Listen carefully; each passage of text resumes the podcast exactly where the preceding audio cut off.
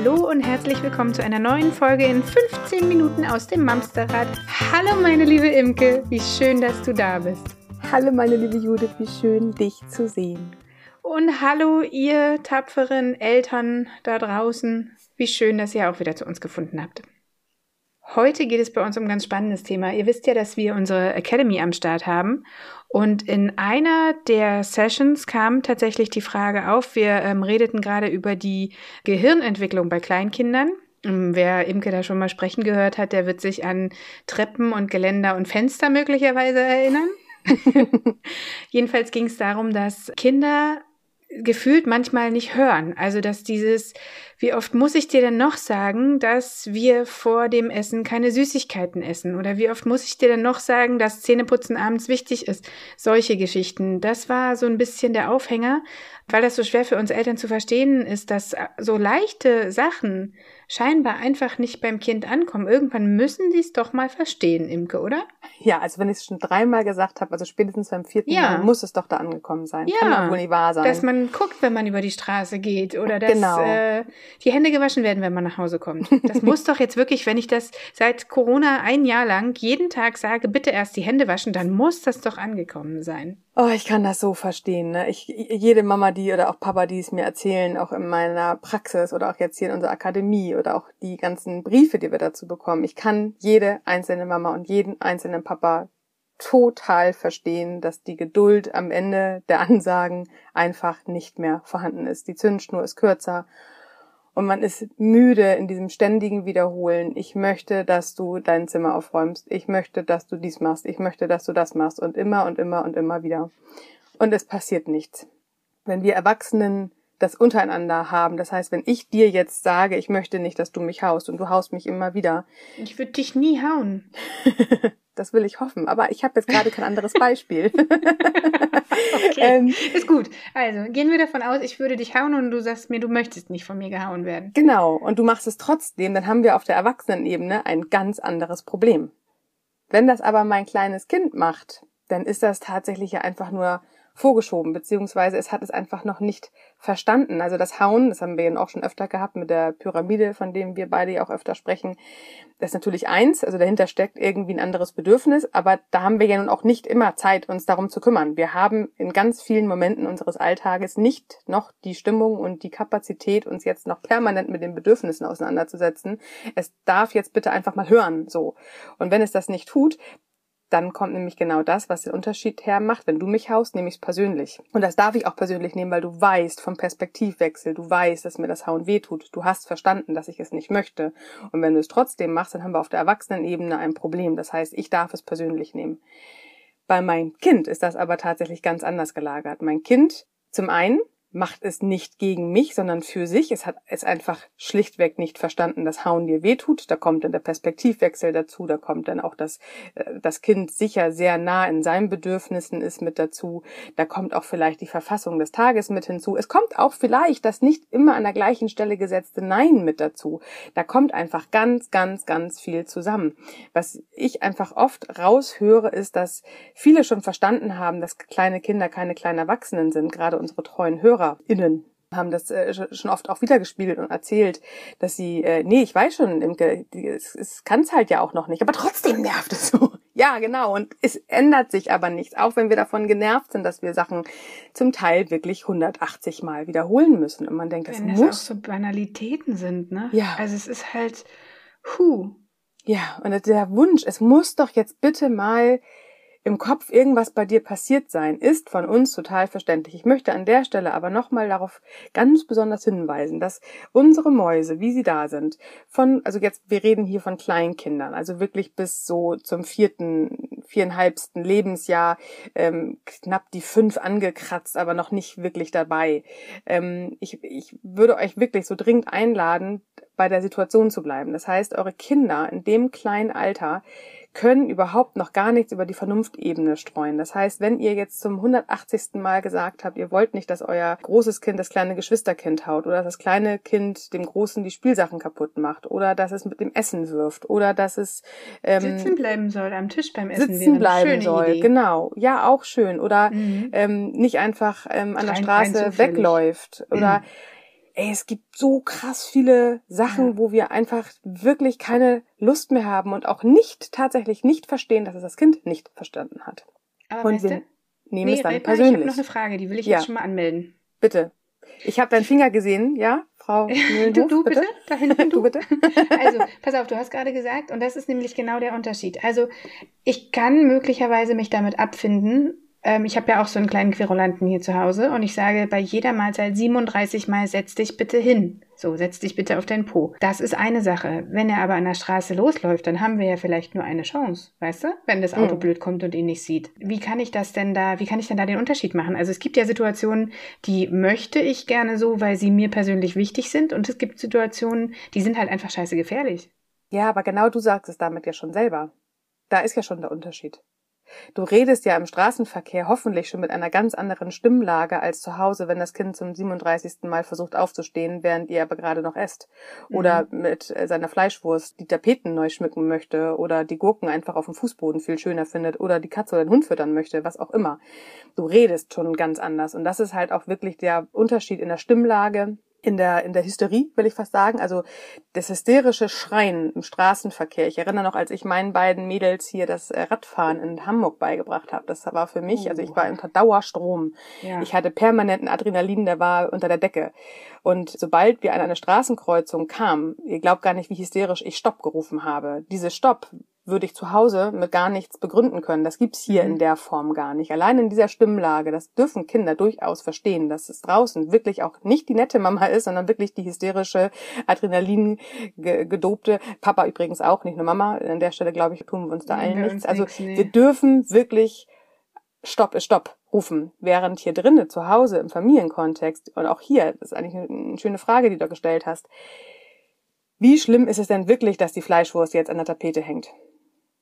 Also ich meine das wirklich ernst. Wie schlimm ist das? Mhm. Also man kann es abwischen. In den meisten Fällen gibt's Schmutzradierer oder feuchte Lappen, womit man das hinterher wieder wegmachen kann. Also wie schlimm ist es wirklich, dass es mich nervt? Das ist was anderes. Das darf mich nerven. Finde ich auch blöd. Ich will auch nicht, dass die Tiere am Tisch von uns, bei uns gefüttert werden.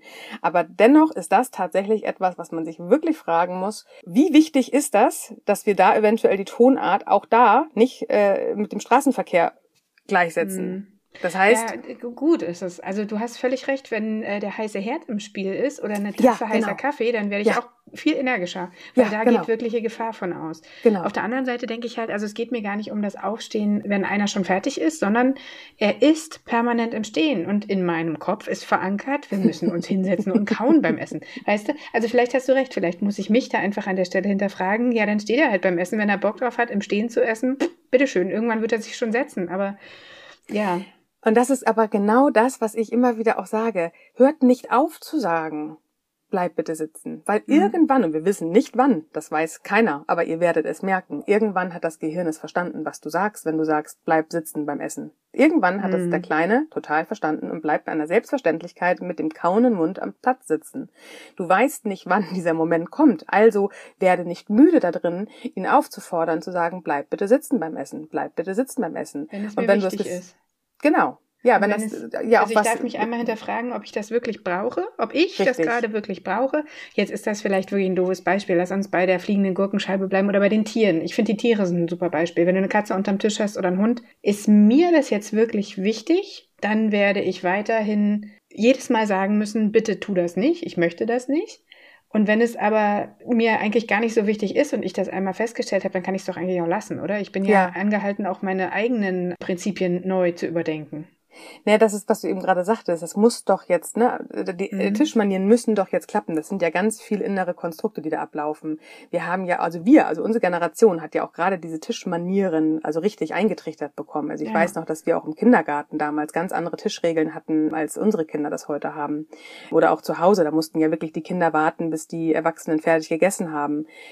Und mit Besteckessen ich, im kleinsten Alter schon und solche genau, Geschichten. Ne? Genau, mhm. ich finde es einfach total wichtig. Also ich finde auch Tischmanieren übrigens. Ich finde auch die fliegende Gurkenscheibe oder Fleischwurstscheibe nicht unwichtig. Ich finde wirklich, also der Wunsch, dass mein Kind Tischmanieren lernt oder nicht die Katzen und Hunde unterm Tisch füttert. Ich finde das wichtig. Ich finde das in jeder Form wichtig. Ich möchte euch nur darauf ein oder dazu einladen, dass das nicht in den nächsten fünf Jahren verstanden sein muss. Und das darf müde machen. Aber Das ist okay, dass es dich müde macht, aber vertraue darauf, dass dein Kind sich entwickelt. Es wird älter, es wird täglich älter, es wird wochenweise älter, es passiert ganz viel im Kopf und je kleiner die Kinder, umso schneller sind dann ja auch die Sprünge auf einmal da. Werdet nicht müde im Verfolgen eurer Werte. Wenn euch dieses soziale Miteinander einfach nicht nur von den Eltern geprägt ist, sondern euch auch selber wichtig ist. Vertraut darauf, dass euer Kind es dann verstanden hat, wenn es soweit ist. Und bis dahin dürft ihr es einfach nicht persönlich nehmen. Wenn das Kind immer wieder aufsteht, ermahne es, dass du möchtest, dass es sitzen bleibt. Ich finde zum Beispiel rumlaufen mit Essen nicht nur, dass äh, eventuell die Couch was abkriegen kann. Ich habe da eher diesen äh, Verschluckungskram äh, genau, genau, im Kopf gehabt. Das war auch mein Gedanke. Da war ich wenn es fast irgendwie Möhre ist. Er knabbert Ja. halt gerne Möhre. Das, also da, da, da werde ich allerdings auch energischer. Wollte ich gerade sagen, du? da klinge ich ähnlich wie im Straßenverkehr. Es gibt tatsächlich da Stimmlagenunterschiede. Ja. Und je älter die Kinder werden, die hinterfragen das auch nicht. Die hören raus, wenn es dir wirklich, wirklich ernst ist. Das würden die nicht Mhm. anzweifeln. Wenn sie das Alter verstanden haben, dann hören die dein- deiner Stimme, okay, hier ist jetzt gerade wirklich eine Grenze erreicht. Da, wo sie noch versuchen, einen gewissen Spielraum reinzuholen, das hatten wir ja auch schon öfter mit diesen Grenzen, ne? ist deine Grenze immer an der gleichen Position, dann darfst du müde sein, das ist okay. Du darfst darüber auch mal stöhnen, auch mal schimpfen, dass du darüber müde bist, aber verzweifel nicht daran. Und vor allem, das finde ich wirklich das Wichtigste, das darf man sich wie so ein Mantra immer wieder auf die Stirn kleben, nimm es bitte nicht persönlich. Und wenn wir es das schaffen, wenn wir schaffen, es nicht persönlich zu nehmen, dass mein Kind immer wieder das macht, was ich, also das Gegenteil von dem, was ich gesagt habe, und ich weiß, das Kind möchte mich damit nicht ärgern, dann kann ich ganz anders reagieren, als wenn ich das auch noch auf der persönlichen Ebene äh, Ja. verarbeiten muss. Dann red, dann da habe ich ja zwei Seiten. Ich muss es, ich muss mich verteidigen, weil ich werde anscheinend hier nicht ernst genommen. Das ist was ganz Erwachsenes, das ist was ganz Menschliches auf der Erwachsenenebene. Und gleichzeitig bin ich hier in der elterlichen Fürsorge und möchte meinem Kind ja was mitgeben. Huh, da wird das echt anstrengend. Also, wenn euer Kind immer wieder das macht, was es eigentlich nicht soll, schau, ob du es anders formuliert bekommst. Ich sage ja auch immer gerne, gegen jedes Nein braucht das Kind ein Ja. Je kleiner das Kind ist, braucht es ein Ja. Das heißt, hör auf mit der Gurke äh, äh, nach den Tieren zu werfen, dann braucht das Kind sofort in dem Moment, das dürfen wir uns auch vorher schon überlegen, eine ähm, Alternative. Was darf es denn dann? Es darf vielleicht selber mal die Gurke mit einem Messer, mit einem Kindermesser bearbeiten oder es darf mit Ausstechformen die Fleischwurst sich selber hübsch machen, was auch immer. Ich meine, da sind wir ja selber die Experten für unsere äh, Kinder und für unsere Familienkonstrukte. Da dürfen wir einfach ganz, ganz frei und kreativ sein. Aber gegen jedes ausgesprochene Nein dem Kind ein Ja zu geben, hat langfristig auch noch den Vorteil, dass das Kind nicht an diesem Nein verzweifelt. Und jede Eltern in Trotzphasen der Kinder verzweifeln ja oft an diesen hysterischen Neins, dass die Kinder so in sich total verzweifeln. Und äh, auch dann, ne, jetzt das musst du doch mal verstanden haben, dass das jetzt nicht geht. Gib dem Kind eine Alternative, woran es sich hängen kann. Gegen jedes Nein ein Ja und dann kannst du besser deine Grenzen setzen, du kannst besser darauf vertrauen, dass dein Kind in der Entwicklung weitergeht und im besten Falle kann das Kind schneller aus seinen Wut- und Trotzphasen herausfinden. Ich finde, dass es tatsächlich einen Unterschied gibt zwischen diesen Kleinkindsphasen, wo sie Schwierigkeiten damit haben, zu verstehen, was wir sagen. Da ist es Ja. wirklich noch auf der emotionalen Basis, wirklich noch, also wirklich noch gar nicht verstanden. Also wirklich, als ob ihr Chinesisch sprecht und das Kind gerade mal äh, zwei Wortsätze Deutsch kann. Es ist halt so schwer zu verstehen, wenn du da ein größeres Kleinkind hast, was wirklich vielleicht schon dreieinhalb oder vier ist und dir teilweise schon ganze Geschichten erzählen kann von Ja, Vorlesebüchern oder sowas. Weißt du, es ist halt Ja, so schwer, richtig. dann zu denken, hä, du kannst es doch auch schon. Das ist doch jetzt nicht so schwer zu verstehen, dass du -b Oh, nicht total richtig, sollst. Judith. Ja, So. das höre ich auch tatsächlich ganz, ganz häufig. Ja, aber es spricht doch schon so gut. Es macht doch dies schon Genau, so gut. genau. Ja, genau. Das sind die Wieder armen Dropse ne? oder auch große, also große kleine Kinder. Also wenn die einfach schon körpergroßmäßig einfach über dem Durchschnitt sind. Mhm. oder schon ähm, sehr gut nachsprechen können. Gerade Kinder, die alleine mit ihren Eltern sind, die streben ja schon sehr nach den Erwachsenen, weil sie kein Kind auf Augenhöhe bei sich zu Hause haben. Das heißt, das sind Kinder, die ganz oft sehr, sehr gut nachsprechen können, aber dieses Nachsprechen überhaupt nicht mit dem Inhalt füllen. Und tatsächlich sind das oft auch die Mamas, die noch mal verzweifelter oder Papas, die noch mal verzweifelter reagieren. Na, das muss es doch jetzt verstanden haben. Es spricht doch sonst so super. Ja, das eine ist das Nachsprechen, das andere ist überhaupt Worte bilden und das andere ist das Kognitive. Und das Kognitive, wer am Gras zieht, es wächst auch nicht schneller. Ein schöner weiser Spruch, den habe ich mal in meiner Ausbildung aufgeschnappt und er passt einfach. Also nur wenn das Kind gut nachsprechen kann und gut mit Worten umgehen kann, hat es das trotzdem kognitiv mit den ganzen Gehirnarealen, die zusammen verknüpft sein müssen, um gewisse Dinge zu verstehen, hat es das noch nicht erreicht. Ist gut. Vielen Dank. Das war schön. Du hast unseren Abreißphrasenschwein-Kalender heute schön gefüllt. Es gibt neu auf der Liste, wenn ich das mal zusammenfassen darf. Nimm es bitte nicht persönlich. Und Gras wächst nicht schneller, nur weil man daran zieht. Sehr schön. Ich danke dir für diese sehr inhaltsschwangere Folge. Ach, wie schön. Ich glaube, das wird vielen Mamas und Papas da draußen echt ordentlich helfen. Ich hoffe. Ich hatte das letztens irgendwann irgendwo möglicherweise geschrieben, wenn ihr Themen habt, sowohl für Podcast-Folgen als auch weiterführend für die Academy. Das sind ja genau die Momente, wenn wir die 15 Minuten einfach ein bisschen öffnen können und uns mit bestimmten Themen äh, intensiver beschäftigen. Lasst es uns wissen. Wir freuen uns über jegliche Vorschläge von euch und wie immer über einen Besuch, Besuch bei Instagram, Facebook oder in unserer Facebook-Gruppe. Und das Ganze in Deutsch. Instagram, äh, Instagram. Ja, genau, voll Deutsch. Richtig gut.